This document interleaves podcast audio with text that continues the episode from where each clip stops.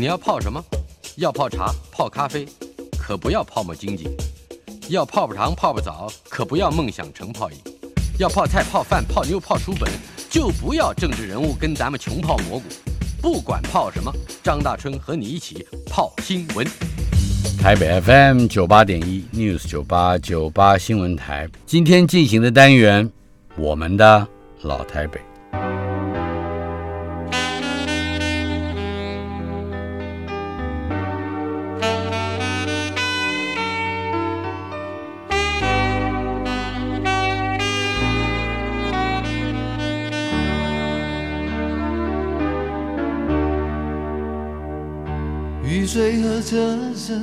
我的老台北没有一个固定的时间坐标，它在我们始终无法全然忘掉的往事里。我们的老台北这个单元进行到第二十八集，今天邀请到的是我的老朋友，散文家，也是后来有个外号叫台湾小吃教主苏国志。呃，国志我们都叫苏哥哈。呃，苏哥，几乎我没有看你写过。呃，你十八岁以前，你的一般的原生家庭的背景、早期的生活和读书的过程，但是我觉得进我们这个单元来谈的，你应该给我一个勾勒一下你的早期生活，而且他一定是在台北。是我第一是台北生的啊，嗯，然后那个时候台北的小孩大部分都只有一个地方能够生产。就是内江街的这个妇幼医院，妇幼医院，哎，好像我们有个印象呢，他那个时候还是日本式的房子，是。那个医院的门口呢，很多家庭坐着三轮车到了门口要下这个三轮车，嗯，就看到了一个。进门处就也就是比家庭再庄严一点的，像玄关一样的，那就是所谓大门的。嗯它有两根木头柱子，好像我有一个印象，当然不是我生的时候看到，生下的时候不是我，就是说可能是我弟弟生或者怎么样，好像有一两只猴子在这个柱子上爬。哦，所以那个时候的台北呢，我们说它是古意盎然，嗯啊，也可以的。那但是又不是。六十年代初，他们讲新店的文山中学，就是除了篮球打得好，除了小太保在文山中学呢特别能够施展身手之外，文山中学的学校后面的山上，都是猴子跳过来飞过去。嗯，那一就是说那是生态的台北。嗯，那我讲的这个是城市里头有人。可能还有一根链条，我不记得。反正这个柱子上有一两个猴子。那小孩子什么都不记得，可能只记住那个猴子。但你的大致的生活范围和小学、中学念书的范围啊，这，究竟是哪一个区域？呃，我是大安区，所以我小时候呢，都是在这个现在来讲呢，就是大安路跟敦化南路之间的信义路旁边的巷子里。那我要开始念小学的时候呢，我家有个邻居大我四岁，嗯，他要念小学，非得从那个区域走路去信安国小念。那信安国小已经非常靠近这个新生南路，就是很远。等到我姐姐小他两岁，大我两岁，他要去念小学的时候，就有了建安国小。那建安的旁边有一块地，后来才盖了大安国中。是去建安念的时候呢，操场上还有一个老坟，后来才要移掉。就是原来是农家他的农田旁边自己家可以有一个坟，大概是这样。嗯哼。那我要念的时候呢，已经不用念建安。是是哪一年？你还记得吗？我是进小学，应该民国四十八年吧，一九五九年。对对对对。这个我要念的时候呢，已经要念仁爱了，就是仁爱已经建好了，所以不用再去建安了。所以它有分布，所以从我家他们去建安的呢是向南走，我要去仁爱要向北走。嗯，中间都是稻田了，田稻田是。那我经过的这些小学同学家，我们小时候可以看到猪，就是这些同学家会养的。那那些他不会牵出来的，他跟我们到。啊，有一些地方到兰屿啦，或者是到大陆的这个桂林的乡下，猪就在马路上走，它不一样，它没有出来的。嗯，那那些猪躺在那边，可是你经过它几十公尺外，你已经知道那里有养猪，因为它有一种这个经验我也有。你知道我住在等于是出生就是在南京东路三段。啊，南京三路三路稍稍往南走一点就是中正路。啊，那里头两个大猪圈啊，哎，大概都养了七八十来头。哦，那是大猪圈，我们那个就是加两三只猪的啊。那那些猪呢？就是我们对于猪的了解跟看动物园的动物不一样啊。这些猪第一很温驯，它每天就等着吃；第二，它有一个猪的味道，但是是它的排泄物，而且它是干净的排泄物，因为它都吃潲水的啊。那这个吃潲水怎么吃呢？就是说，假如农家种菜的啊，他摘下来菜叶的外壳。它是很大方的，就台湾对于菜的大方，是因为台湾跟田很接近，所以它不会省这个。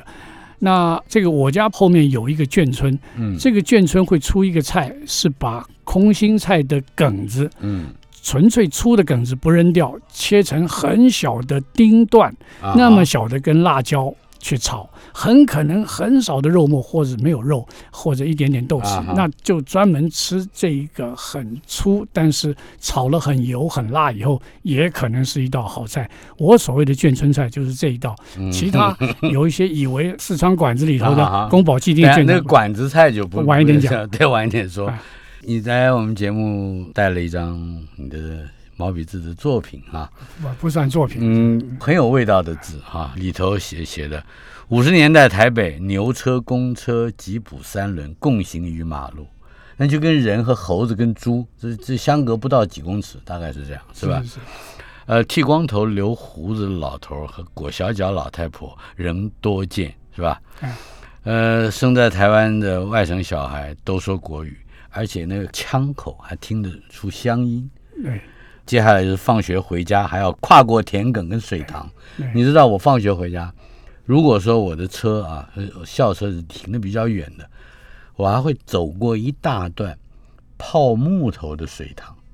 你看过没有？就是那种长长木材，大概有有一根电线杆那么高，那么长。是是是，很长很大，那表示水塘也很大。是就在市中心。是，然后鸭粪阵阵。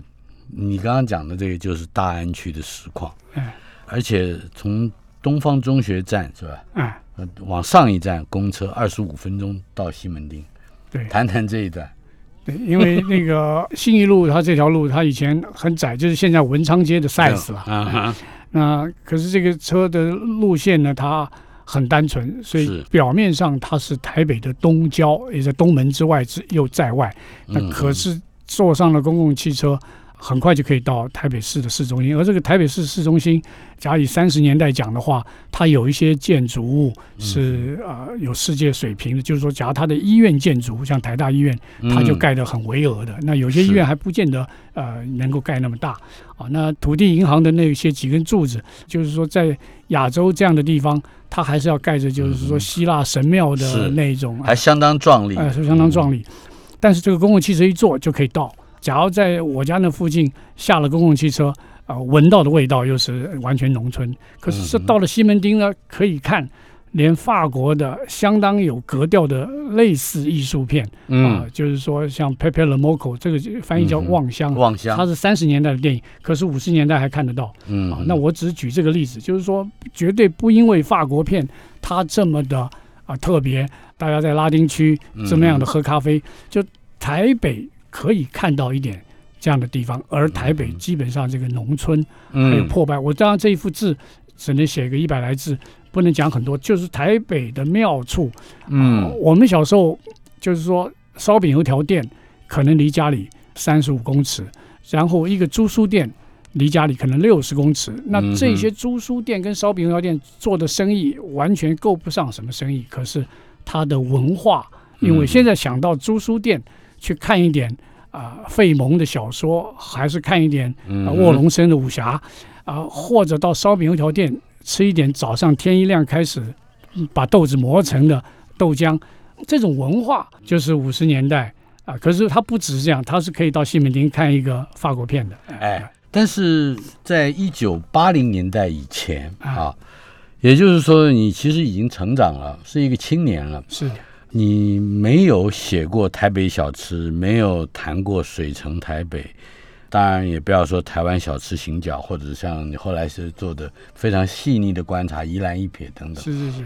你最早写的书是读金庸偶得，对，那个是被委托的，不是我自己。谈一谈你的早期写作生活。好，我原来对于那个写作没有想法，我并不是生来就知道世界上有一种行业是写东西，那做了这个行业应该有一个快乐，甚至有一点自豪。小时候没有这样想法，没有。我那个年代这些东西并不一定。到我的心里，那但是也不知道要做什么，所以这种很珍贵，就是你不知道做什么，但是好像可能可以做什么，然后又熏陶了这些东西。就是说，我们知道小时候听过黄梅调，但是你要不要去成为一个黄梅调的歌唱者？那你要有一些东西来激荡你。你假如成为了一个。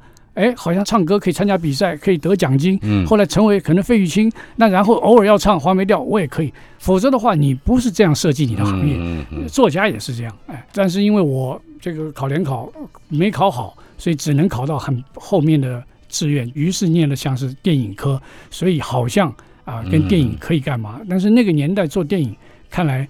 都是很辛苦的，所以我也没要投入那个行业啊，就是在很多的等待中间，我还有到了二十多岁，有人说，哎，你能写点东西，干脆到报社来上班嘛。嗯，写东西跟报社上班就不能跟画在同一条等号上。这结果去上了没多少天就走了。你做的是什么？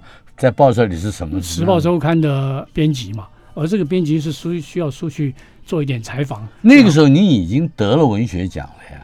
哎，还没有，没有我是你的《村人遇难记》，那是一九一九一九七九年投出去，但是一九八零年登出来，因为这个啊，散文奖是隔了年他才公布，小说奖是年前公布，所以黄凡他们是一九七九年。那。一九七八年，我进《时报周刊》，哦，所以我进《时报周刊》的时候，他才三十多期。是，呃，后来在跟人家聊天的时候，啊，已经一千期了什么的，哎，像商情被后来拉去到《时报周刊》，那他是我小老弟，商情这个老大哥，他是晚进的。嗯，他是你的后辈。我后辈，我们那个时候都是黄宪忠、李楠啊，还有一个写诗也画插画叫沈凌斌，那些人在那些。编辑台上，所以你在《时报周刊》的工作是就是外形编辑了，就是要当时没有没有记者嘛，没有他不能叫记者，不能叫记者，对对，不能叫记者，因为他是周刊。但是这个编辑要去采访东西来写稿，而不是自己交一个自己的文章。不是你还记得当时你都做些哪一方面的采访吗？采访过一点台北这个骑楼下的便当啦，嗯啊。总共就写几篇稿子，我只待了几个月嘛。嗯哼，我想你仔细搜索库藏，给我们介绍一下你当时在那种采访的眼睛之下所看到的台北。七十年代是我觉得台北最乱的一个、最丑恶的一个市容的。我们一个同学呢，我们有一次要约了他晚上打麻将，他说：“你等一下，我等我爸妈睡着了，我把麻将牌偷出来，等下过去。”后来讲完以后，我们以为四十分钟后、一个钟头后差不多会到，等了两三个钟头。后来他还是来了，来的时候呢，气呼呼的，脸上还有点血。他说：“你们给我赔医药费，因为他出来的时候骑摩托车经过一个坑，那个坑呢叫做马路坑人，就是说那个时候路修的一半也不弄清楚，所以人骑了就掉进去，车也摔坏，然后人也摔伤，然后我们就陪着他。”去三军总医院去缝了几针，嗯，缝完了以后，我们就聊一下，就说：“我说那怎么办？他怎么办啊？他继续打就继续打牌 啊。”七十年代是这样，其实这是七十年代中期了，嗯，所以啊，老台北有很多面了。但是老人来讲，就是有的是讲同学对一起怎么成长，有的是讲老师他当初是怎么样教大家，有的是讲考学校。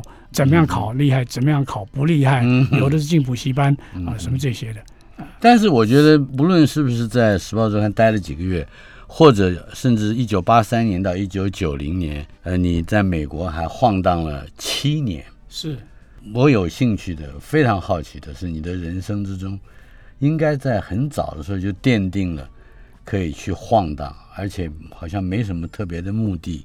但是似乎也就因此而获得了比很多人都更丰富的趣味生活。不敢说这个人会晃荡呢。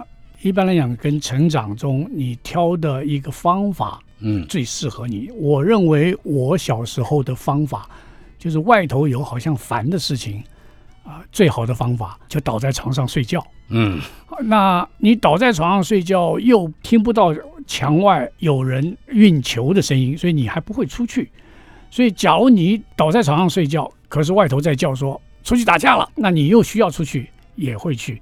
总之呢，这个逃避是我应该成长中，就是换这个方法，而不要去做面前这个事。嗯嗯。那既然你台湾是这样，有的时候说我要不要去哪里干嘛？那有的人是他比较遵守社会的法则，所以时间到了，应不应该按照家庭的规划，要不要成家，要不要工作，要不要存钱？要不要脚踏车换摩托车，将来省一点点这个公车钱或者计程车钱？要不要几年后在哪个地方去看个房子？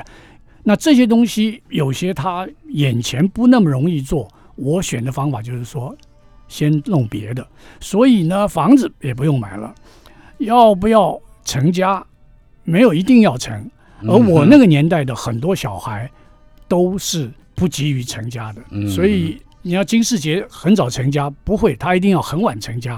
哦，那不是他，很多这样的人。那出国是自己的文化面，后来选到了这个方法，而而不是呃非要干嘛。哎，就是说，哎，对了，就我刚刚问的就是这一点。在台北，应该你有已经有相当长的，或者说相当习惯了的 晃荡的基础，包括你在二零零零年出版的《理想的下午》。对吧？你你的副题就是关于旅行和晃荡啊。之后在美国又晃荡了七年，这我觉得是需要极大的勇气跟这个英文叫 determination，你才能干这样的事。我想你顺便就将就着我们的题目来说一说。好，我在年轻的这个晃荡，还是文艺面的晃荡。我在我二十多岁，我不会去探访小吃，因为年轻人不吃的。甚至我在美国的七年。我都三十岁过了，我也不懂得吃。我写的那本书《穷中谈吃》的第一篇文章呢，我就会讲说，人要到中年才会想到吃了。哎，就是我有一点因为跟创作有关系，只是创作的形式并不一定非要以做作家为这个行当或者为职志，可是差不多最后会成型成为那样。我去外头漂泊一下，当然是 to see the world。去看世界，那人生下来，我在外头就很乐意看，所以我小时候很爱看看台北的夜市。那看夜市不是要去看他卖什么吃的，都是看怎么杀蛇，或者气功怎么样把钢筋在脖子的地方弄弯，还有就是看看他什么下象棋、残局啊，那就是这些文化面自然啊，我很爱去熏染一点这种乱七八糟的。嗯哼，有特别习惯或者是会驻留的。一些角落吗，是是是，在我出去美国前，我看台北就很随便的。我出了国再回来，我看的用眼的角度稍微又不一样。那《人间副刊》的杨哲他就说：“你来写一个台北的旧的什么东西？”嗯，呃，写的就是写长一点的，这个 in depth 的写法。嗯哼，所以我后来就想，就来写一个水城台北。啊，哎，所以就于是再把当年的风土多看了一点。水城台北已经是十一年前的作品了，但是书，但是写的时候是一九九几年写的，大概是差不多快要二十八年啊之类的。哦，那是写了很长的一段时间，很长，写了很久了。应该说是揭露了一个别人没有过的观点，就是台北的地下水道原先有另外一番面貌，使得这个城市的。基本脉络是它不是现在不能说地下水道，只是说把它收缩以后，它必须偶尔还有几缕流成为地下水道。我们并不是像维也纳或者罗马下头做一个地下水道，我们原来就是它在路面上是明的呃沟渠。当然，台北人很早就看到了，全世界的水都在慢慢少，嗯哼，所以山上的水会少，我干嘛要给它留这么宽的河道？我干嘛不把它收缩起来，就变成了路？所以雨水争路是台北人最聪明的，所以台北的路多出来很多。那到了后来，行有余力，有一点钱了，想说要不要把哪个路再挖开，使我们有一点水，那风情万种，那是不实际了嘛？嗯，在我刚刚讲的就是那个问题还没有回答我，啊就是在你较年轻的时候啊，跟写作无关的。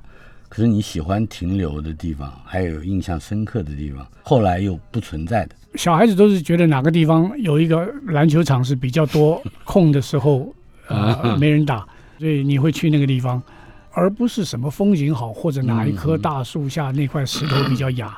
小时候没有那样。嗯哼。但是我小时候有一个邻居，他搬到了永和去，是。所以我在小学时候花很多的星期天会到永和。去找他们玩，所以那个时候的永和，就是我认为这个后民国期外省老破落户最完整的一个大村庄的集合。关于永和，稍后片刻马上回来。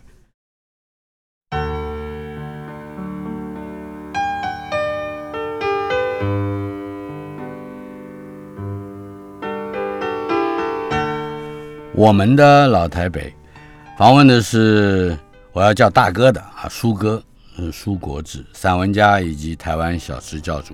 刚才我们提到了一个我眼睛一亮的名字——永和，那是在你的《水城台北》里面很重要的一篇文章。而且，水城台北这个概念跟永和和永和早年的发展也有很密切的关系。是是，这个我当然是呃不小心。在差不多五十年代末六十年代初，因为小时候有个邻居，嗯，后来搬开了我们家，就搬到了永和，所以呢，我有很多个礼拜天，小时候就坐了两班公共汽车，换车坐到啊。那个地方去，所以就看到了有这样一块。非常特别的聚落啊，那这个是我也是我讲，就是说，嗯，你那个时候的中正桥是叫中正桥还是川端桥？呃，这中正桥，川端桥早就不叫了，大概四十年代这个名字还在，后来就叫中正桥了。但是中正桥在早期。啊，还是半木头的桥，嗯，然后有的时候窄到必须单线走，走完了以后另外一个单线走，很快就变成了就是两面都可以走，嗯啊，那这个永和的趣味就是他是外省人，刚刚好觉得离台北很近，然后他很多的这个瓦房的这种盖法和他这个沙洲边的那种风情，它很独特。本来这个永和。不大存在，它应该是它更南边的中和呢，是这一块地方的主轴。是的，中和叫中和乡，中和乡，中和伸展出来以后呢，才有一点边边的外围。后来大概在五十年代初，画家杨三郎的爸爸，他叫杨孝霞。他应该是这个台北县，不知道是泸州，还不知道是新庄哪边或泰山那边的人，然后到永和来做了他的一个别庄。后来杨杨三郎就成为他的画师，在博爱街。那这个新店溪这条河在水大的时候淹水呢，它会经过这个沙洲，蔓延到差不多现在这个永和豆浆豆浆店的那那个地方。嗯，所以他们。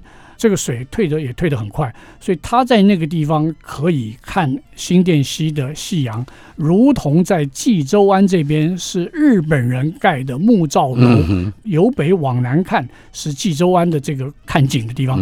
他呢则是由南向北看。但是那个时候日本人为什么没有在永和做类似济州湾这样子的啊料亭？因为永和它是一个像是啊。泛滥苏洪区的这种沙洲，可是它的中间像宝福路的那个那个庙，那是它比较高，就是海平面就是几米而已。那它那么低洼的一块地方，外省人开始会去盖房子。这是一个啊杨孝霞杨三郎的爸爸和河南的一个开封来的段建明，他大概是个国大代表什么？这个段建明呢，就是滚石的。创办人这对兄弟，他们的伯伯段中仪、段中谭他们的伯伯。那这一位段老先生呢，他就和这一位杨老先生，他们两个人就把这个往昔啊，又有点网状的水道，像王维的辋川又有溪水，所以这个地方呢，就慢慢把它建立起来，后来就成为了永和镇。是，所以有一些外省人。他就会在那个地方找到自己的小院子，种几棵树。综合乡，而且可能还有，我记得是有相当多类似国大代表或是立法委员，是是是，寻求一个别墅一样的一个居住环境。呃，他们所利用的原先的地形和地物，都是日本时代留下来的房子，但是，呃，他们经过一段改造。铺上地板也算是堪称富丽堂皇的一个小区域了。是是是，永和那个时候就有几个，因为它离中正桥的这一面就是厦门街这里，所以很多人这个骑脚踏车就过去了。嗯啊，所以根本就几分钟的路程。而那个时候不是为了房地产的方便，就是啊，马上就有乡下地方，然后中心街。玉溪街，还有它还有电影院，所以最早的电影院是西周戏院啊，就是离现在的这个捷运站的这个顶溪站很近。顶溪，呃，然后它这个一过了桥头，就是永和路这个两边呢都是皮鞋店，所以他们就说永和出皮鞋，永和出美女啊，然后永和出豆浆啊。永和豆浆这件事情，它也也有个一个一个变化的过程。它后来变成了，就是半夜大家也可以去吃宵夜，实在是它生意太好，所以啊，很多人啊晚上下了工啊，他跨过桥就可以吃东西。这本来就有一点，在古代很多都是这样。那本来都是早上吃，他因为生意太好，才会再多弄一两班，半夜也可以做。而且他这个所谓的半夜，就是说过不久早上就要就是营业了，所以。呃，两三点钟已经有人在做事情了。嗯嗯。啊，那中心街、啊玉溪街、啊竹林路、文化路，这些都是离台北蛮近的。那到了比较靠近乐华戏院那边，什么自强街、大兴街，那比较后头。那永和有一个永安市场，稍微比较靠五路的底站的附近，大家都会在永安市场买东西。嗯。那那个地方就是有一大片的违章建筑，可是都盖的好像是。呃，永远可以住在那边，只是说多少年后会变成四号公园。嗯，结果这个多少年弄了好多好多年。我常常去的某一条巷子，我就说这个巷子的到了底呢，有一户人家，这个人呢，他在广播电台还主持节目，叫包国良。哦，他会站在那个地方啊，呃，讲讲话。然后诗人雅璇，他的女朋友后来是他太太，当年也是住在那边。对，然后呢，写武侠小说的高庸。啊，他也会啊，在啊那条巷子出没，嗯，所以那这些人常常你在安乐路上会看到啊，什么好像演电视剧的金永祥，他会推了一个二十八寸的脚踏车，可能刚刚从永安市场买完菜出来。哦，这永和它有一种很和平的、很安静的、很。破旧，而且没那么多日本的像样的官舍，所以呢，它又有很少的田，因为它是沙洲，原来还不是为田而出现的，它不是江南平原的那种呃老村庄，所以很有味道。然后，然后王兰他会在啊竹林路巷子里，那画家王兰。画也写蓝是写蓝与黑的作者，有很多这样的故事啊。那个这个到香港。去做演员的丁佩是，他可能他也是出生永和吗？应该在永和成长，出生在哪里不知道，在在，就是说在永和中心街这样走出来，有的时候会看到这样的。是，二零零六年你出了一本书《流浪记》，是，而且提到了走路是这件事情，呃，喝茶这件事情啊，还有睡觉。刚才你还没说完的，是是，嗯，谈谈这本书在写作的过程里面，跟你对认识一个。像台北这样的城市之间的关系，我没有出国之前，嗯，不会有流浪的观念了。那这个也没有流浪到淡水什么这种叫流浪啊，就是说，那小时候有一些南部的小孩、中部的小孩，就是说他好想离开家，他想这个铁路顺着铁轨走，应该最后可以到台北。他们的流浪的想法啊，比我。还要呃完备一点。嗯，那那但是这个流浪这个字眼呢，在有些年代，它假如还代替一点要跑开，就成为流亡。所以这个呃流亡的人，他到了一个地方，心有余欲或回想，就会讲流亡的过去等等啊。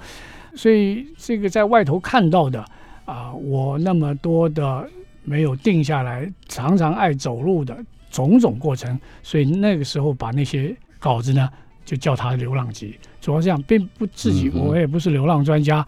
但是无所事事是是的，是是非常重要的一个生活态度。无所事事是我这个年代刚好我可以碰上的，否则我这个年代要是家境再稳当一点，外头的社会状态再怎么样一点，或者你随时提出一个剧本，你可以在纽约或者好莱坞会和人谈，那我就不会有我那个。不知道下一件事要做什么，下一顿要干嘛？因为我们只知道，只要报社不用待就出来，并没有说我要干嘛，我要不要做广告业？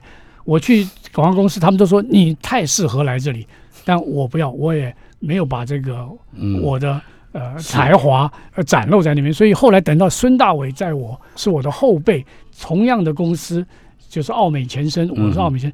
我在看，我就说，那像他们这种才叫做广告，我们那个怎么根本不懂嘛？那就是有的人的才气，他找到了地方弄，所以很难讲你适合做，但是找你想做的最要紧。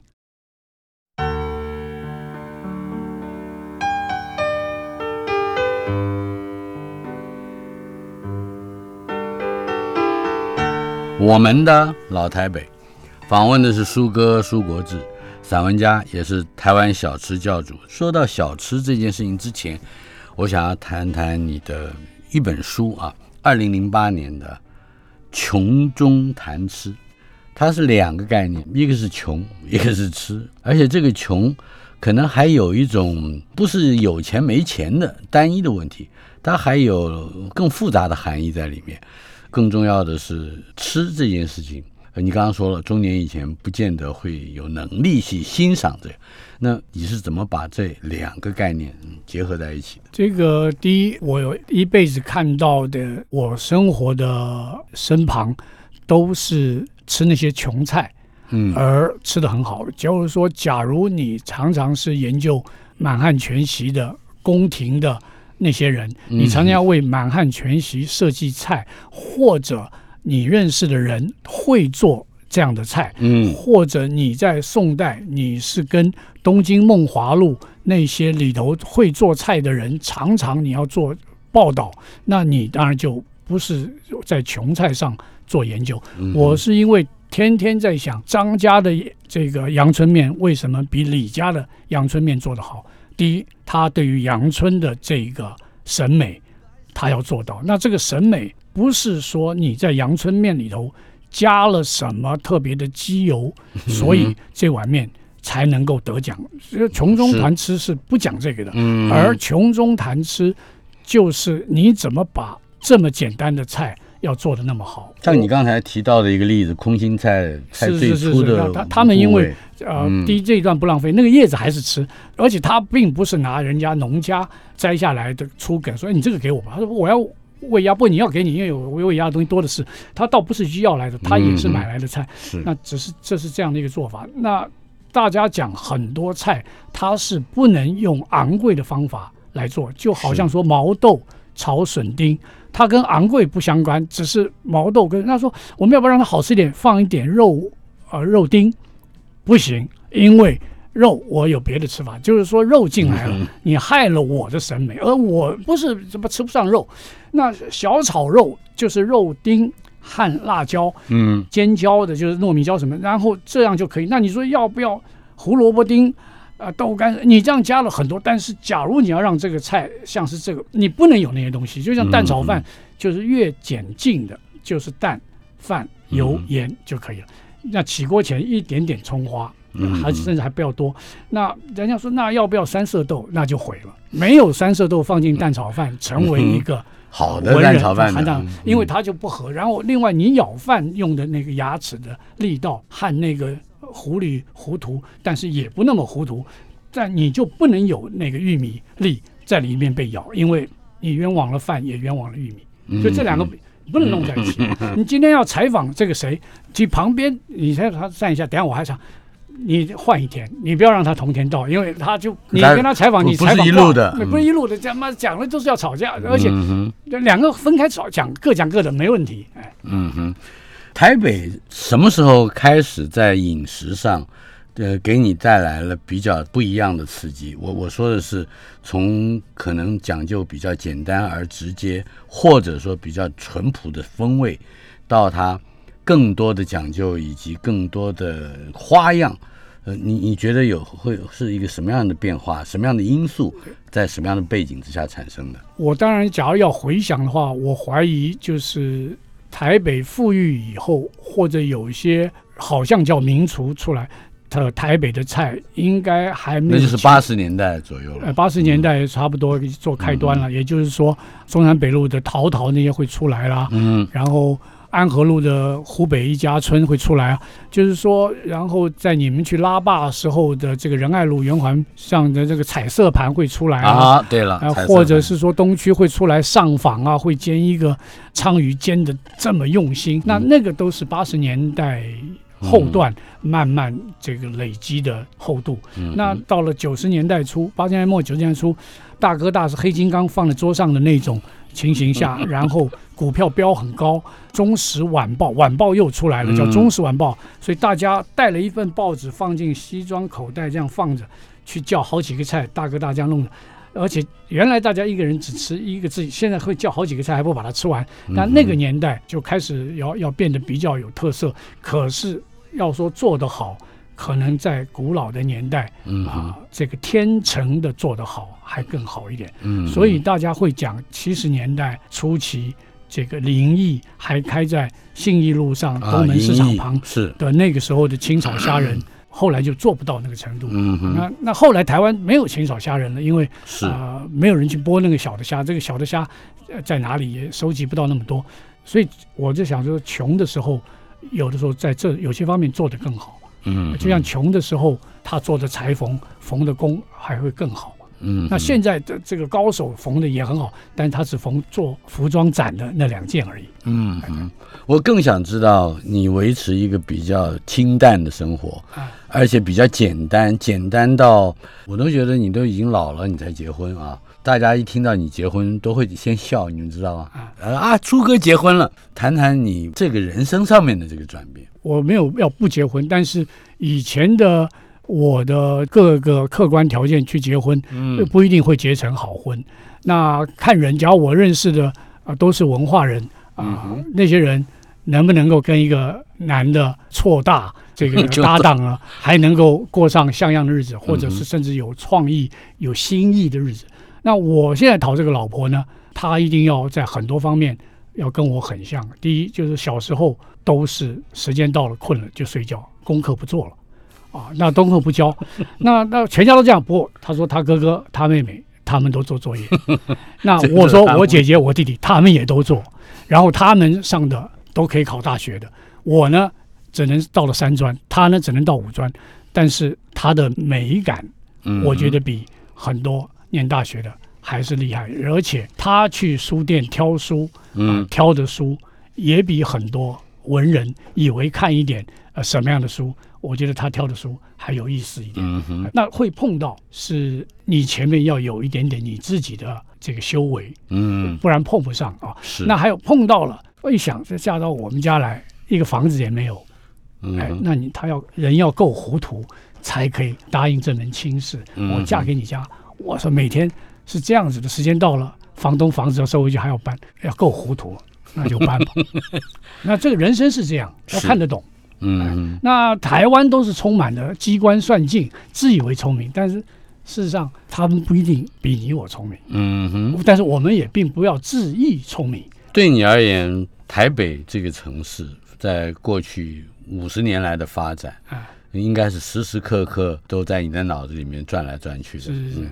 你觉得台北人究竟在哪些方面还保有着对老事物的敏感，或者是一种知见？这个外头的冲撞太大了。台北人很多方面都是不能算是最优良的人种啊。嗯。就是说，在文化的传续上，全世界人都要住房子，台北的房子没有盖好。那台北人也能够往里头住，那啊，台北人吃的很好，但是台北年轻人吃炸鸡也吃的特别多。嗯，他应该有别的东西可以吃啊。那吃炸鸡是很恐怖的，就是说一年三百六十五天，年轻人他今天放了学，他一想，他今天吃了，还是说他说我两天前吃，他一年吃两百多份炸鸡是非常有可能的。哦，那我常在讲这个，因为说我是三年吃不到一份炸鸡，一份炸鸡，那两年可能会喝到一罐可乐，不是可乐我不反对，但是我没有喝可乐的时机。嗯哼，那我现在要想说我没有。要用电脑干嘛的时机？因为我手写就可以。嗯，那这个是时机，就是说，有的人他说我要去金门是坐飞机的时机，有的人就说不要，我都是坐船或者坐交通船。嗯，但是台北人他还是比较可爱，就是我们讲香港人，嗯，有一种香港人很特别的一种气质。这个只要跟所有不是香港人的华人聊起来，他们都知道他们大家讲的意思。嗯，但是香港人没有不好，香港人非常明确。非常清晰，非常合法，非常有礼貌。但是他有一种东西叫香港人，就是香港人会有香港人，他一定要那。台北人也有这样的，台北人有的也有，嗯，也有，但是跟香港人比又很不一样。就或者我们华人看日本人，也会看到日本人的某一种东西。就跟日本人合作要做一个事情，他很有礼貌，他要做有些很好，我们永远做不到。嗯，但另外有一种。他想一下的那种又有点不一样。你会觉得台北人在未来的什么样的动机之下，继续的产生更多力量的怀旧？怀旧，台北人还好哎。嗯，呃，有的怀旧是他很同意怀旧，可是他不会主动怀旧，因为他对于旧的这个呼吸，他的嗅觉，他的感受。没那么强烈。嗯，我们常常讲哪一种怀旧，就是说你现在看到某一天它下一个雨，你闻到这个雨，它刚下的时候有一种雨跟干燥的地方快要接触时候出现的某个味道，而这个味道是五十年前你闻了就知道，而是那个要很久才会出现一次，这个叫你的那种。不是每一场雨都会有这个。不会每一场雨，可是这个对于旧日你把它记住，或者你现在吃到的某一种番茄炒蛋，怎么炒的这么的？浑浊哎，可是好像这样炒比较对，但台北人已经不这么炒了。你已经让我想起来猪肝了，我已经有快六十年没有吃到我小时候的那样的猪肝。是是，因为猪令人黯然神伤。现在猪心、猪肺、猪肝啊，这猪都已经没有那些心肝了，你知道？你得把猪那些心肝把它给培养回来。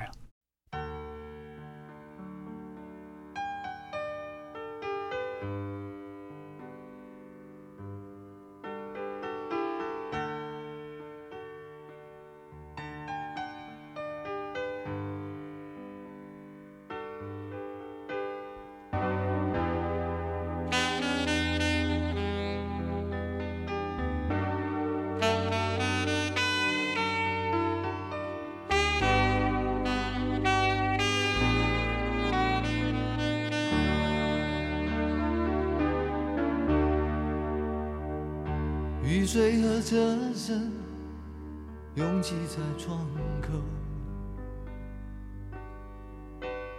我在都市的边缘停留。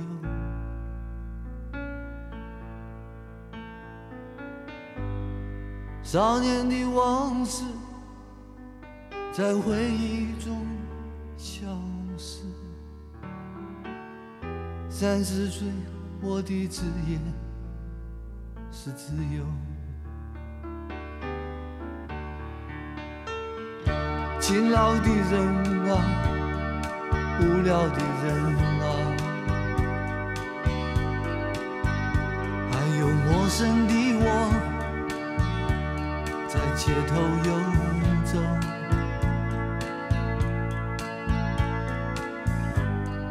白色的墙柱。玻璃的黑幕，藏着改变社会的任务，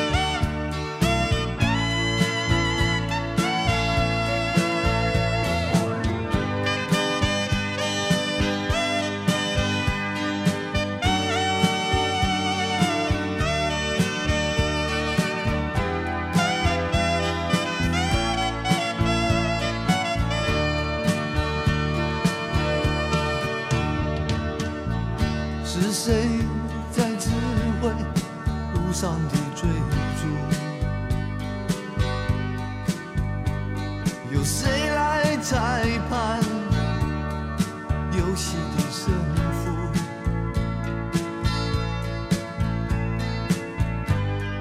谁让我爬上